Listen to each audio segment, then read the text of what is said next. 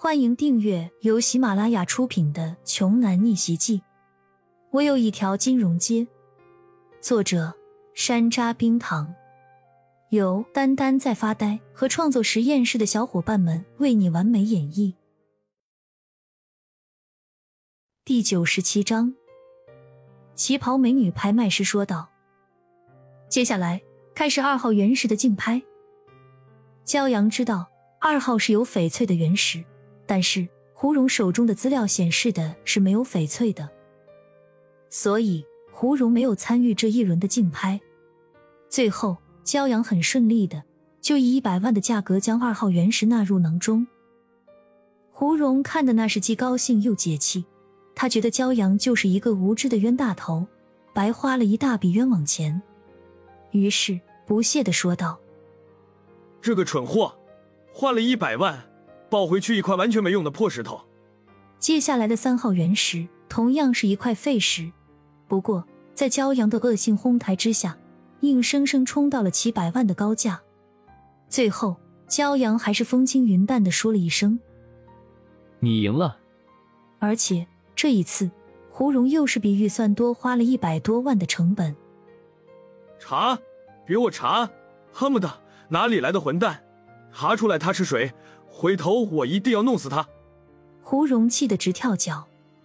如果后面的竞拍都是这样的话，先不说他们抱回去的石头质地优劣如何，但是至少今天他们胡家会比此前的预算要多花出去两三千万，这可不是他们想看到的结果。然而，最终的局面可想而知，不言而喻。在骄阳每一轮的完美介入下。胡家整整花了九千万买了一大堆废石头回家，而骄阳仅仅花了三千万，就将全场最顶级的原石全都拍了下来。今天的拍卖到此结束，有没有来宾想要当场谢石的？旗袍美女拍卖师问向全场的与会宾客们。胡蓉看向骄阳所在的包间，生怕其他人听不到他说话似的，他特意很大声的挑衅道。里面坐着的那个混蛋，你敢不敢赌一把，看看谁中的翡翠多？输的人给对方一千万，怎么样啊？敢不敢和我赌一赌？胡蓉信心满满，在他看来，自己可是全都按照觉温告诉他的那些标号买下的原石，而包间里的那个蠢货买的都是资料上被标记的废石。骄阳本想着今天他们胡家挥泪损失了九千万，已经算是小成大戒了。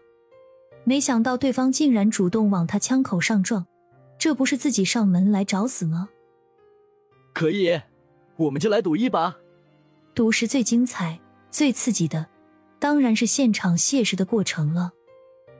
一刀下去，几百万的石头有可能会一文不值，几十块钱的石头也有可能咸鱼翻身，直接被再次卖出天价，成为万众瞩目的宠石。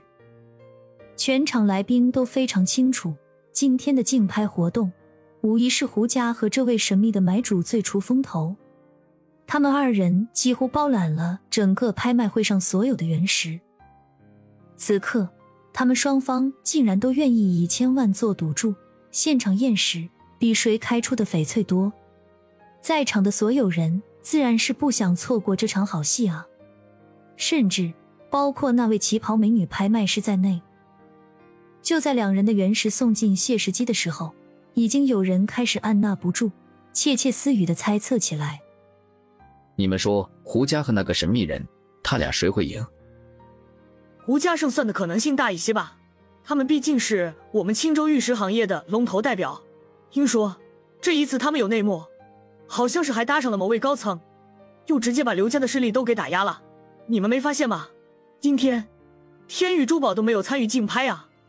那个神秘人几乎每块石头都会喊价，我猜，会不会是哪家有钱的公子哥儿，不懂规矩，只是凑热闹，来玩玩的呀？